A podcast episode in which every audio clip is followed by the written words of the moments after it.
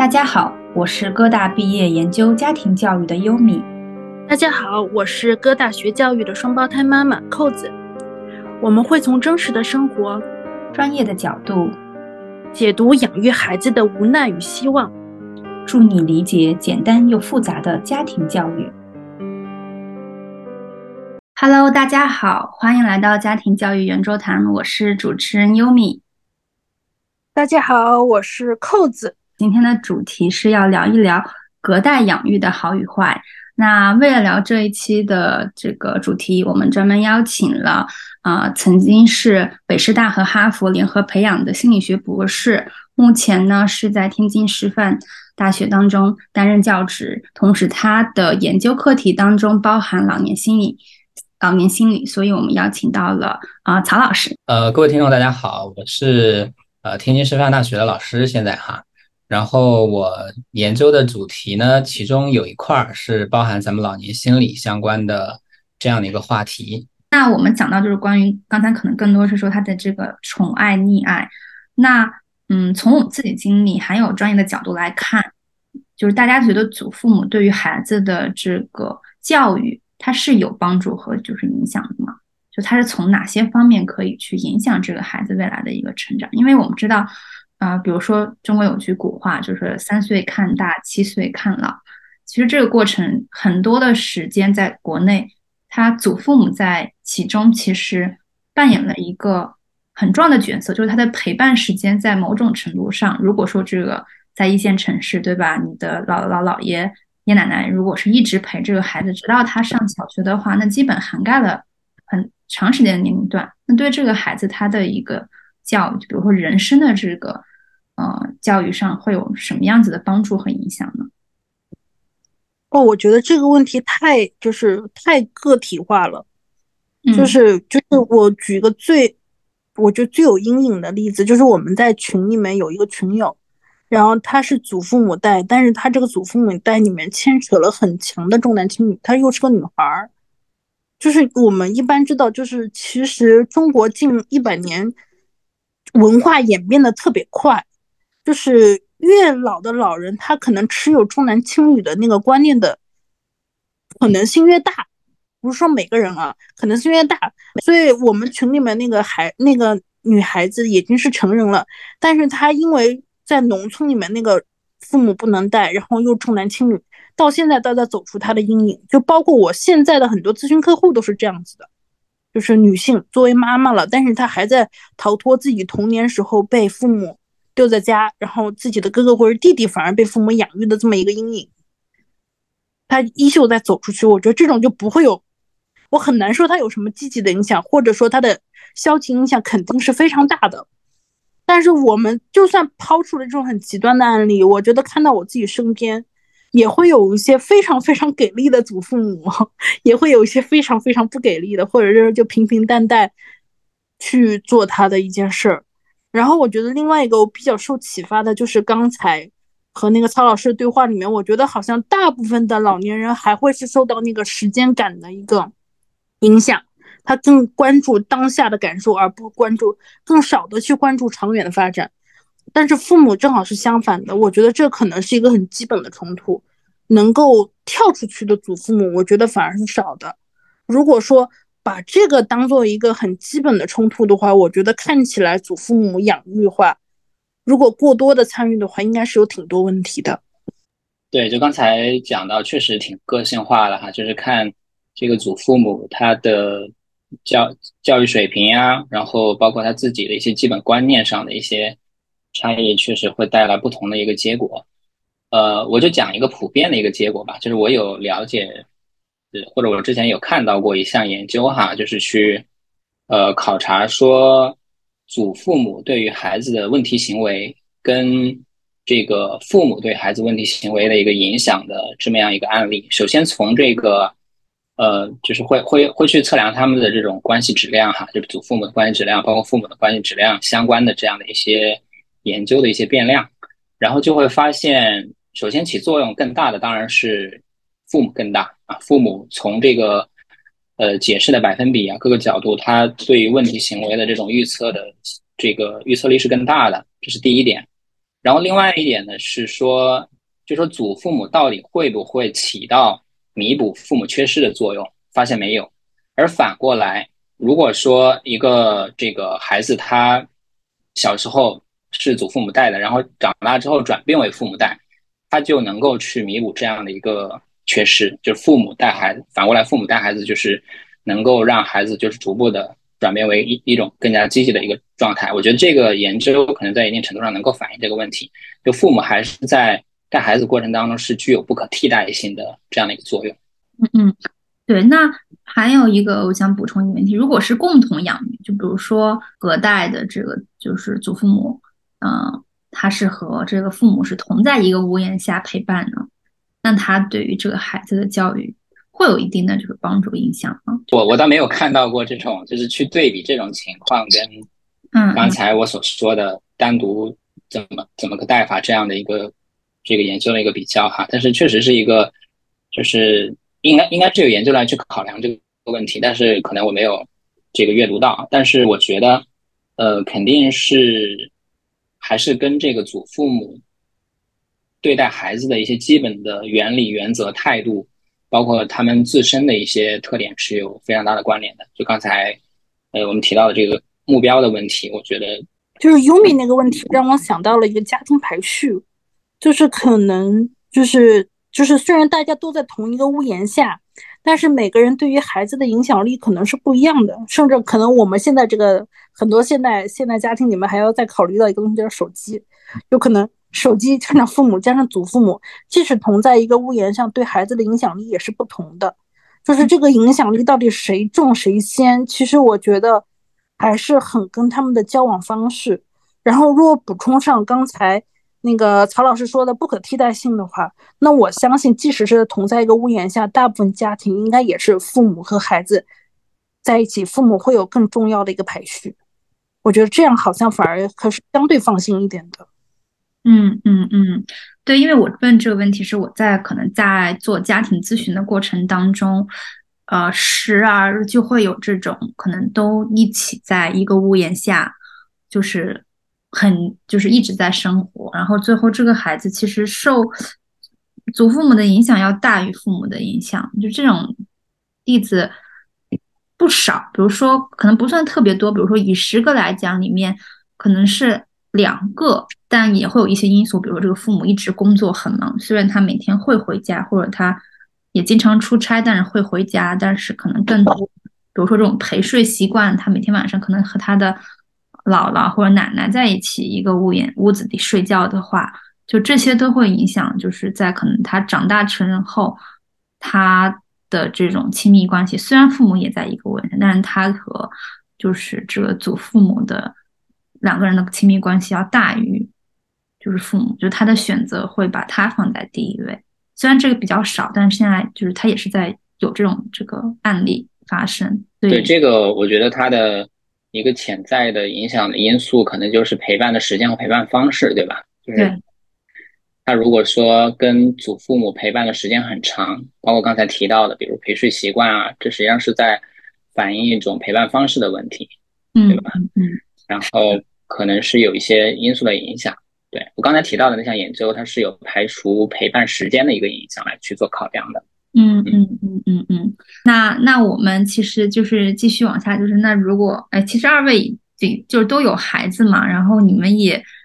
在现在养育过程当中，其实是有让祖父母可能参与一部分的这个养育过程当中，你觉得？就在你们的实际当中，你觉得你你们的孩子是真正被可能祖父母哪些方面？你们觉得是哎，真的这个孩子有被影响到？就你们有观察到？我的天哪，这个我一定要先说，这太有影响了，就是简直可以性格大转变的那种影响。正好我们家呢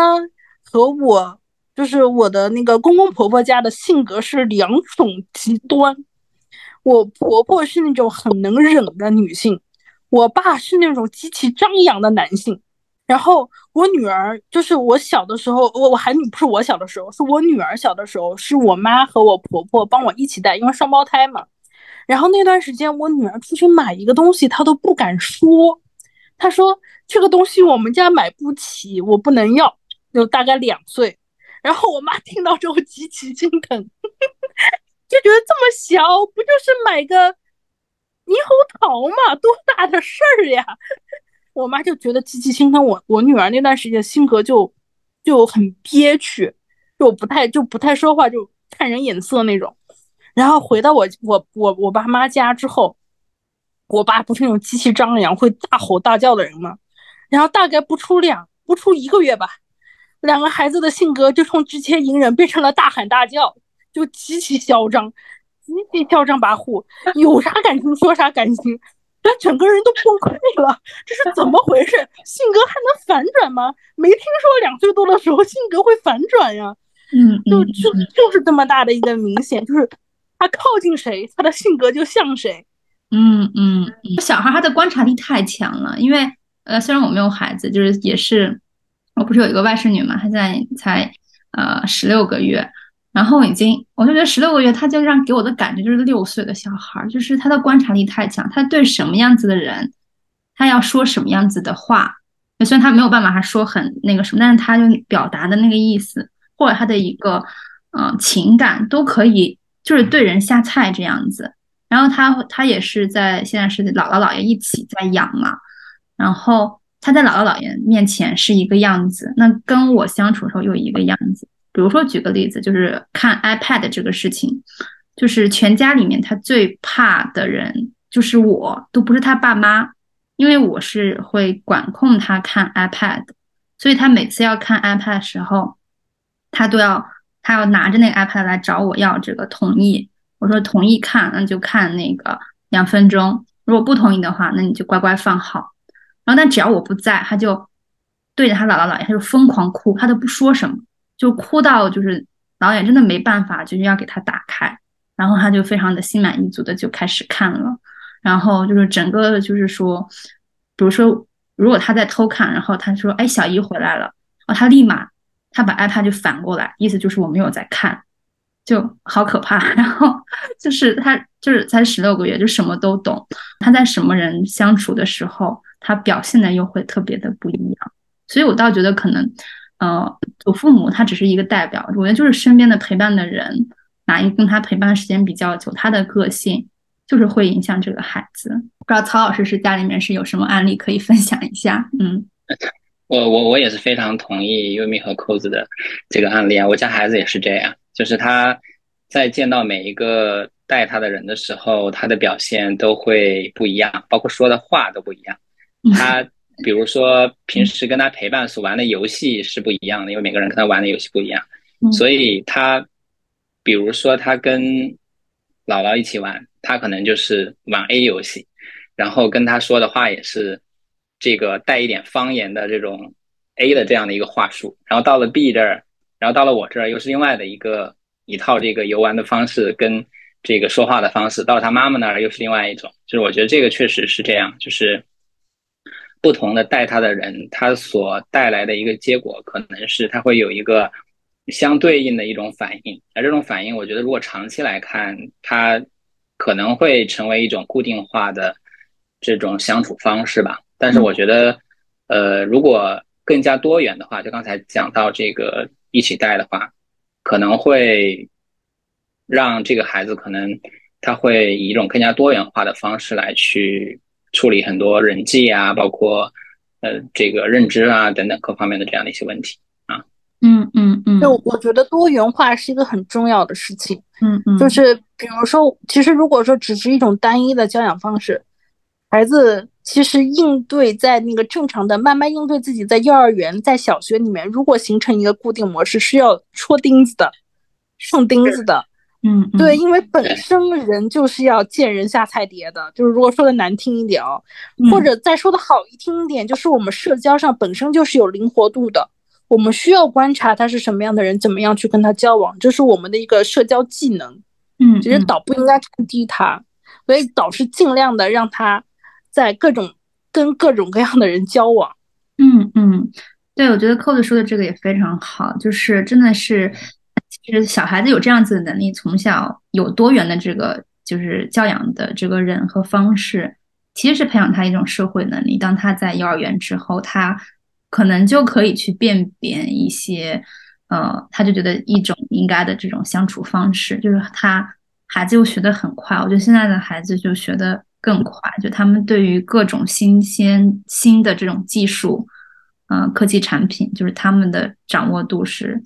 嗯非常高的。对，所以对于人际的这样的一个关系，他们的敏感度也是很高的。但那在这个过程当中，比如说我们讲到多元的这个家庭，就是养育啊，那有哪些是需要就是养育人要注意的嘛？比如说一些育儿的间歇怎么样去划清？比如说我们都要去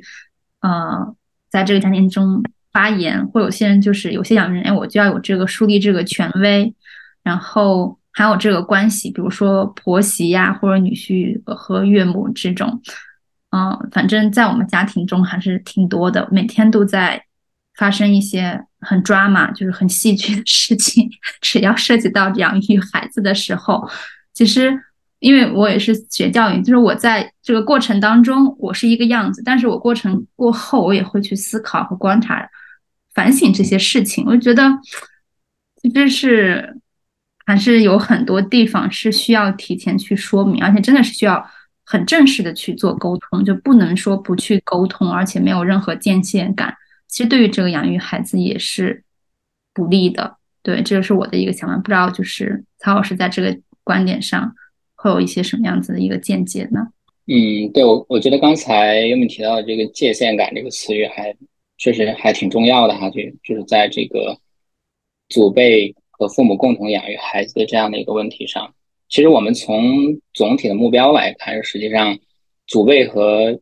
父母再去带孩子，他他们的最终目标实际是一致的，就可能是在带孩子的过程当中的很多观念，对吧？会有一些冲突。觉得界限的划分，呃，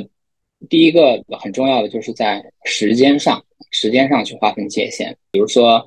嗯，父母不在家的时候，然后。由祖父母来带，然后父母回来的时候完全由父母来带，啊，这是从时间上。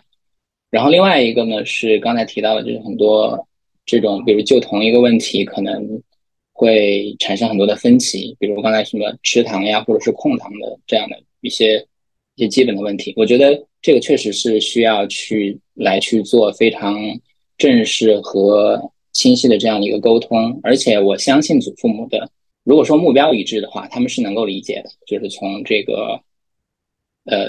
长远目标上来看，他们是首先是一致，其次是我觉得他们是应该能够理解的。然后另外一个就是比较具有中国特色的这样的一种关系的模式，比如婆媳关系啊，或者是女婿跟岳母的关系啊。我觉得可能婆媳关系是不是更严重一点一些？就是相对而言，这个处理其实我也不是特别。知道哈，就是我不知道二位怎么看待这个问题，就是包括婆媳关系啊，嗯，还有女婿跟岳母的这种关系啊，在共同养育孩子的过程当中，它是具体体现在哪些方面的一些这种问题呢？我觉得曹老师有这个问题，证明他们家现在这个。三代人的相处应该是比较愉快的。对对对，现在相处比较愉快，所以没遇到问题。嗯嗯，对你这很值得羡慕。我觉得这里面有一个，就是让我想到了很多。就像我一位，我也是哈，就是我也是更喜欢自己的妈妈来，那肯定来那个帮我带孩子，对吧？我，这是这是我觉得是一个共识，对所有女性的一个共识，就是。换到另外一个角度，可能女婿和岳母的矛盾比婆媳之间的矛盾要更不容易发生一些，更容易幸福一些。我觉得也要看，其实我们我们家里面就是是我外甥女，他们家就是就是女婿与岳母的关系，就是就是两个人非常的，就是他们俩就是很很很相似，可能性格上就他们会有很多的一些摩擦，就比如说。可能我的表姐都觉得无所谓的问题，但他们俩就会在同样养孩子问题上，就好像变成，就是岳母好像成为了这个伴侣一样，就两个人在争吵那种感觉。就是有的家庭也是会发生，但是可能婆媳的话，嗯，会矛盾会更多一点。我不知道这个，我不敢去下这个结论，但好像其实也是真的是看家庭的个例。那可能看个例不行，就得看到更更多一点的数据，可能才有什么发言权。这个倒是不知道很清晰的数据。嗯，就我在想，处理这些关系的过程当中，是不是更重要的还是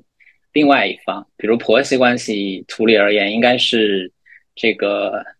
儿子在其中起到的作用可能需要更大一点。我我是女婿跟岳母，可能女儿对。我是觉得很难。其实更好的方式就是逃离，或者是暂时离开一段时间，就是可能更多就是祖祖父母这一方可能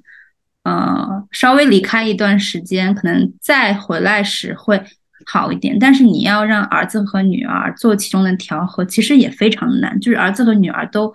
就他各自都是他爱的人，然后其实都是，就是你说不清这个理，就家里的理，就是剪不清理还乱。但是你要稍微可能抽掉这条线，你逃离一段时间，可能再回来，可能这个问题就没有那么严重了。扣子，你觉得呢？我觉得逃离没有用，我直接我直接给一个结论，就是。就已经，我从个人角度逃离是没有用的，事情一定是会反复发生的。就是你的他的模式是长久以来的，其实你又会有你很明确的一些要求，有些底线真的是会反复摩擦的。但是我到现在为止，我的呃，我现在我不跟我婆婆现在不帮我带娃啊，这大概过去这段时间没有帮我带娃，但我觉得我现在是我为这个问题我专门去教练过，就是去想过他怎么办。然后我现在得出的是什么呢？就第一个，它是一个利弊分析，嗯，就你需不需要？其实我们有时候一个退步，就大不了不要你了嘛，我就自己带娃嘛，对不对？那就是一个利弊分析。他在可能带来了这么多麻烦和你可能不能工作，然后你并且你现在带娃上这件情绪上，你到底觉得哪个更重要？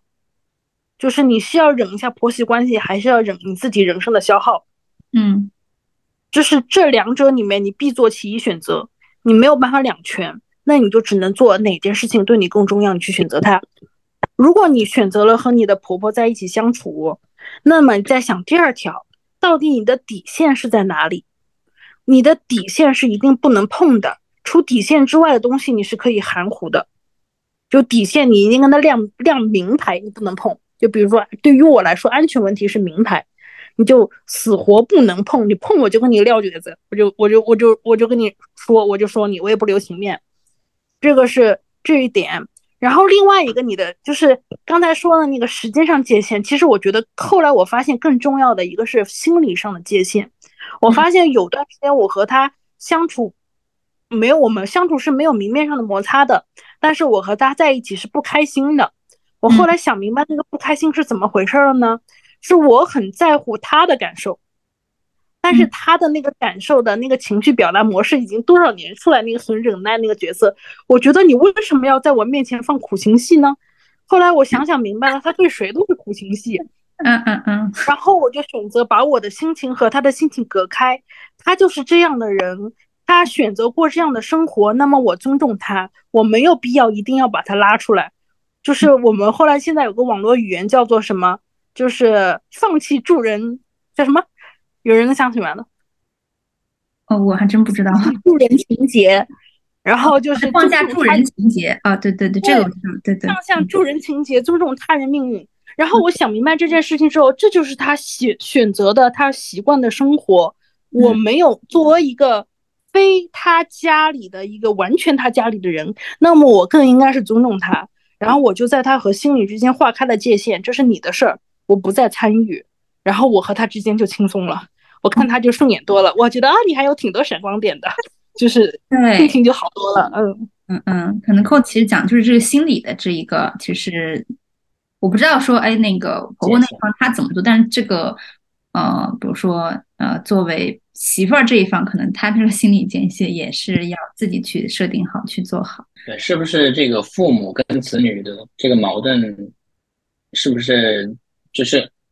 并不是我们想象的那么多呀。就可能可能隔代抚养里面，关系里最重要的还是这个，就是我们这一辈的对于父辈的这种理解和尊重，而不是纯粹的这种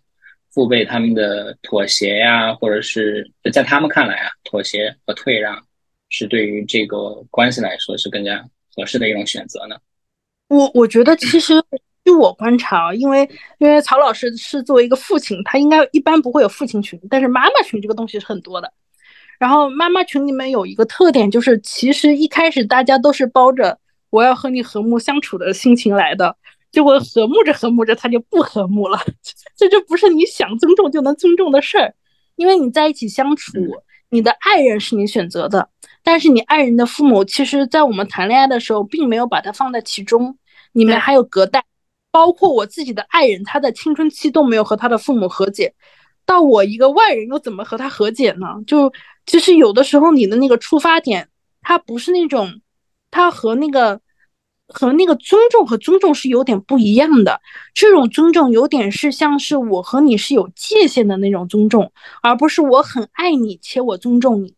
就和我自己对自己父母的尊重会有点不一样。嗯嗯嗯嗯，对，我觉得就是如果说嗯你要强行的把这两个家庭揉在一起，那其实是不可能的。嗯，就放弃这种幻想。对，我觉得现在又听下来，其实到现在为止，再从最开始我想到我就是在美国那些朋友，我觉得我们要处理的人际关系到中年时，就如果有了孩子，真的是还是真的还挺多的，尤其是在家庭当中的这个人际关系，还有有些还要涉及到家家族。就是可能有些地方，它不光只是说家庭双方家庭，还有涉及到家族，就是亲戚各种，就这个的社交关系都会很就是挺复杂。反正我现在听起来，我会听到他们在就有就是只是养育孩子一个问题，比如说很简单要买什么婴儿车的问题，要换什么车的问题，他们都可他们都可以吵好多次架，然后然后还还有很多次的理论，我觉得哇，好复杂。然后就各自有各自的这种观观点和理念。那对我们刚才讲的是说，从从大家，比如说作为母亲和父亲，怎么去考虑祖父母这一方？那我们现在反过来对于祖父母这一方去可以探讨一下，就是当呃前面扣子有提到说，我们国内的祖父母其实反而是在养育这个。呃，就是孙儿外甥的时候，他们如果有患有抑郁这种焦虑的这个问题，反而是下就是下降很多。对，那我们怎么看待他们的这个角色呢？比如说，他们能收获的这个是什么？但是同时，他们的困难是什么？对，就是大家怎么看待这个问题？哎我我先说吧。嗯，我觉得一个。重要的一点就是不必担心的一点就是，大家既然能在一个屋檐下一起带孩子，其实都是有个很重要的一致性，那就是我们都想照顾好孩子，希望这个孩子被爱，有一个更好的照顾，我们出发点都是一致的。我说这点实在是太过重要了，因为在这个大出发点一致的情况下，下面其实只是一些行为上的摩擦，只是大家生活习惯下的摩擦。对，如果抱。那个一致性的出发点，大家还是能够有有一个共识的，嗯，能够走到一块儿去的。嗯，然后，然后另外一个其实可以让你稍微放心的事情，就哪怕你看你的就是祖辈养育有多么多么的不顺眼，但你要想明白一件事情：你的家庭现在有多复杂，你的社会上只能更复杂。如果你放宽心，说把它说把家庭里面这种。还至少在爱的基础上，在一致性的基础上的一些摩擦，当做孩子成长上一些怎么面对不同人的一个小的一个练习的话，你可能心情会好很多。嗯嗯嗯，就是哦，就他就是一个我人生中肯定会遇到的困难，会遇到的这么一类人，然后我们学着怎么去面对他，我觉得这就是一个很棒的事情了。嗯嗯，刚才是在提到关于这个，就是说从这个。祖父母的这个角度，对吧？就是怎么样去看待他们的这种角色？嗯，我觉得实际上对于他们来讲的话，他们来去帮忙照顾孩子，其实还遇到，其实是遇到了很多问题的。尤其是像在大城市这样，他们更多的是一种这种我们叫这个老漂的这种状态，对吧？这老年阶段，他还要漂泊到另外的一个城市。然后我觉得这里面的带来的一个结果，可能很多有，比如说他们在语言与生活上的。各种各样的障碍，对吧？比如语言不通啊，或者是什么样子的。然后另外的一点是，呃，我觉得一个很重要的点就是他们在这个，呃，来到了一个新的城市的这种社会参与的缺失，这个我觉得是他们可能需要面临的一个很大的一个困难和担忧吧。然后另外的一点，我觉得对于他们而言的一个担忧，可能是来自于像养老和医疗方面的一些一些问题。嗯嗯。曹老师其实是讲了挺多层面的，就是这个社会，他从他个人层面又到他的这个社会层面，但的确他们遇到的困难，嗯，就是在我在可能我身边我观察，就是比如说我外甥女的这个老姥姥也是我的这个姨姨嘛，然后我觉得她真的付出是在体力上，我觉得就是很辛苦，就是我自己觉得。我就是完全工作一天，躺在那儿，我觉得哎还就累，但是是就还行。但是如果我今天带一天孩子，我躺在那儿，我觉得完全是是不一样的一种一种感觉，就是这个要比那个工作感觉是要累两倍的，而且是在体力上和心理上都是要很累的。但是就作为一个。可能已经六十多岁的老人，然后他其实应该是可以退休，对吧？就轻松可以就旅游这种，但是他又承担着养育这个孩子的这个重担，然后他每天可能还要抱着他或者推他出去，要陪他玩，就是所有这种都要呃这个外外祖父母去去做，所以我就觉得对他们来讲，可能他们是开心和幸福，但是痛苦也是一样，就肯定的呀。我就看他们。的确，好像说会少一点这种抑郁和这种很闲聊，但多一点就是要各种买这种什么膏药啊，什么天药，就是他也会身体会有各种的疼痛啊，或者是就是睡眠的一些问题。对，所以我就觉得这个是一个嗯双刃剑的感觉。嗯，哎呀，我我想说的是，刚才优米说的我太有同感了，就是作为一个我出孩子出生的时候，我是二十七岁。作为一个当时作为一个二十多岁的人，我带一天孩子下来我都崩溃了。我做休完产假的感觉就是我坚决不要当全职妈妈，这个事情比上班可辛苦太多了。所以，我我就是有时候，所以带着这样的种这种一种感受，然后再去看看那个祖父母的时候，觉得不忍苛责。你能帮我带了就已经不错了，我能不这么累就已经很棒了。然后，所以就是真的很困难，就是我自己我孩子同时长大的一个。那个也是一个作为奶奶的角色，就是她原来是干装修的，她原来可以抱着孩子上四五楼都不带喘气的，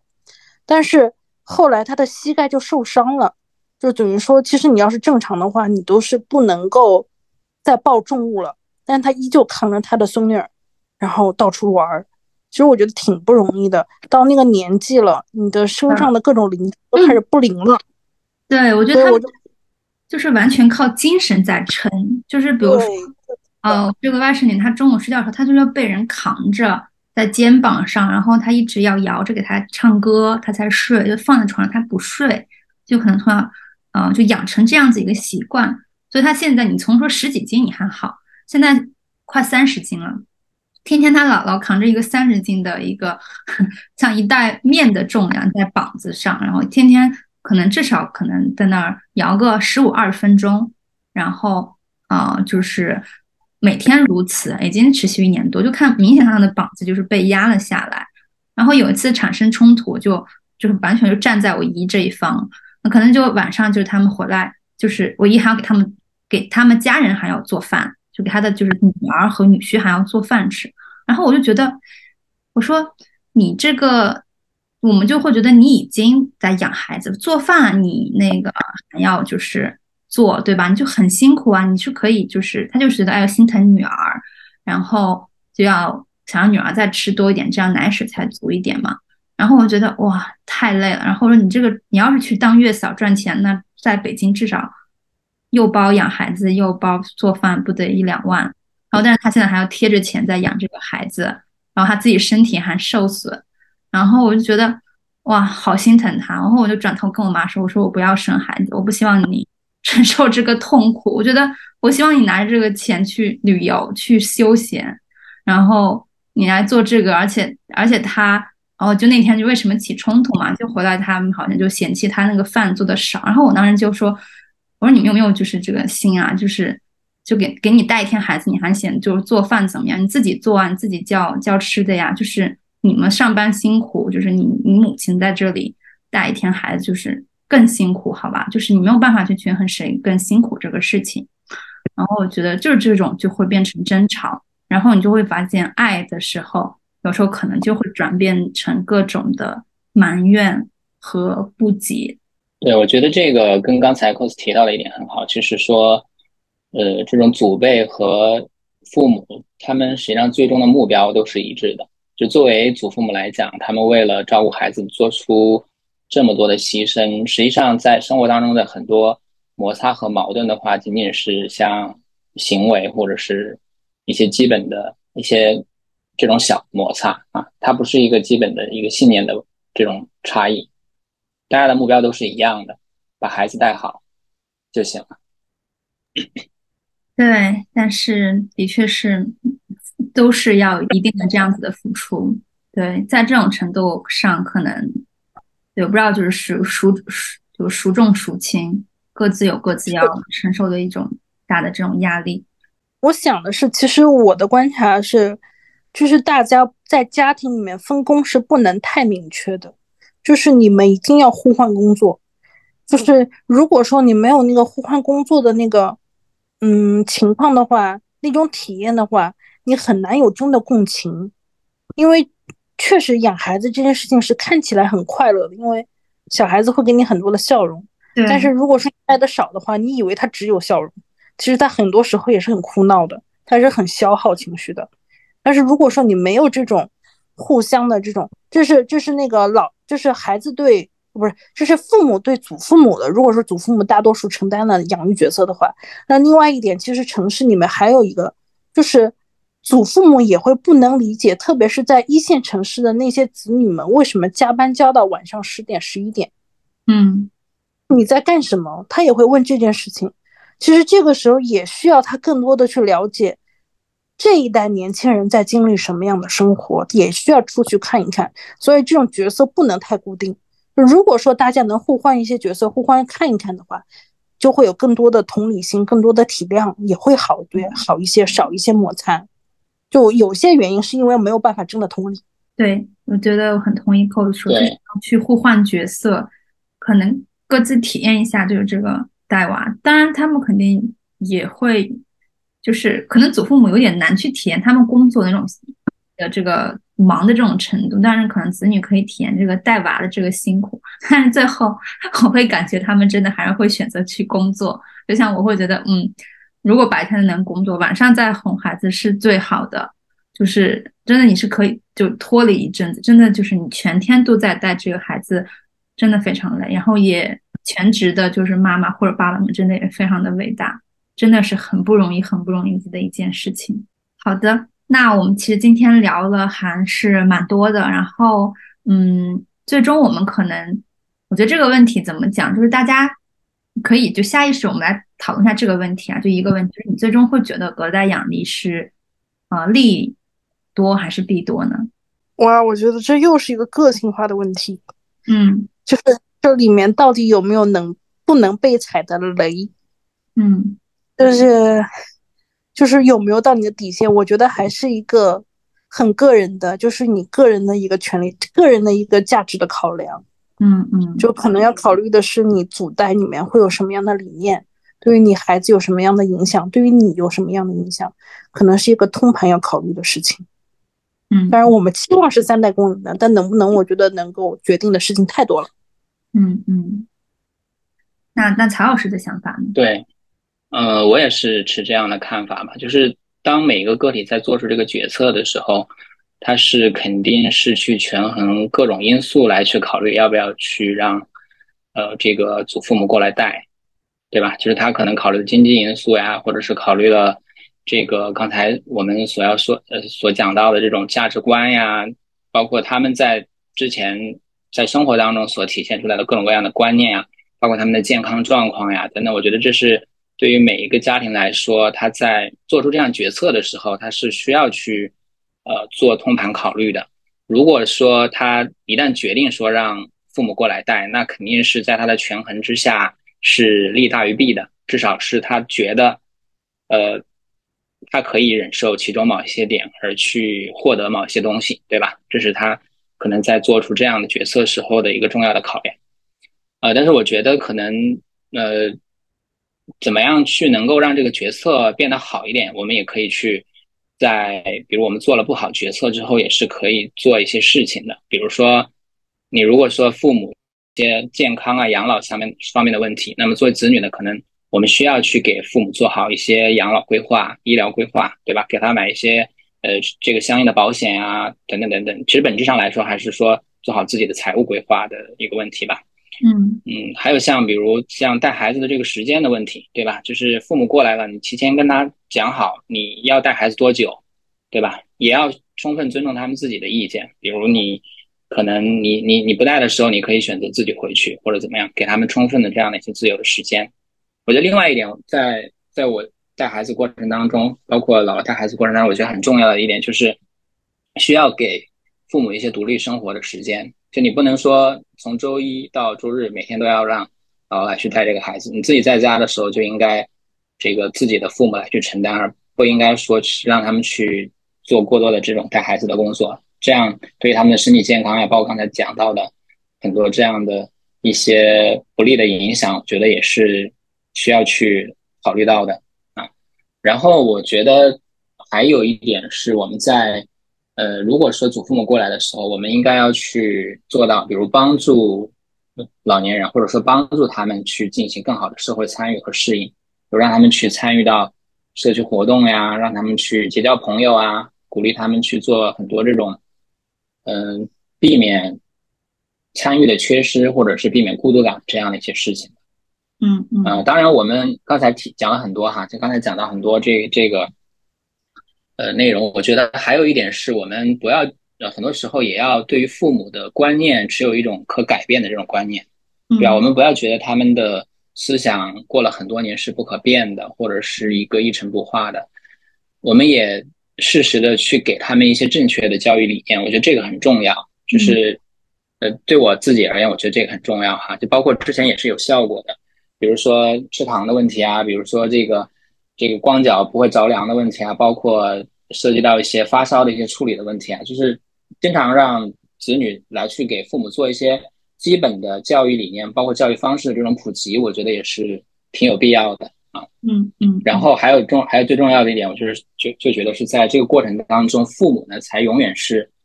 教育孩子的一个主体，就是这个一定不要忘记这样的一个基本原则啊，这是我能想到的。嗯嗯。好的，谢谢谢谢曹老师，然后很感谢 曹老师最后给我们都总结了 一个很重要的，然后我觉得哎，我我我就那个什么了，扣扣子你说，我还受此启发，我就突然觉得虽然是一个很多样的选择，但是我想说有一个原则，我觉得是可以每个家庭都去想一下的，我觉得这个原则就是没有一个人是必须要全职带娃的。需要承担的养育责任的是没有一个人有这个义务的，就是老年人没有义务帮你承担所有的养育职责，妈妈也没有必要全承担所有的养育职责。养育孩子，它就是整个家庭的事情，甚至是带着社区去协作的事情。就一旦这个责任看到某一个人身上，他肯定是必多。是的，是的，这个我也是非常认同的。不能全部给到一个这个养育人身上，嗯，无论是谁，嗯，好的，好的，谢谢，谢谢大家。我觉得今天的这一期播客，我觉得是非常的很多深度的这个探讨，然后有很多内容也是非常就是令人启发的。尤其曹老师给到我们一些很多专业的一些可能心理学的看法，还有一些数据的支持，还有现在可能在国内到底，呃，老人到底是接在。接触一个什么样子的一个环境，还有他们可以获得的社会帮助，或者是子女们可以给到他们的帮助有哪些，都进行了很多的探讨。然后非常感谢嗯曹老师的这个参与。然后我们今天关于隔代养育的好与坏这期播客就到这里。然后如果大家喜欢我们家庭教育圆桌谈的话，可以来关注我们，收听更多有趣的节目。如果你对这一期有呃你的想法，可以欢迎在我们的评论区留言。好的，那我们今天的播客就到这里结束了，大家下一期再见，拜拜，拜拜，再见。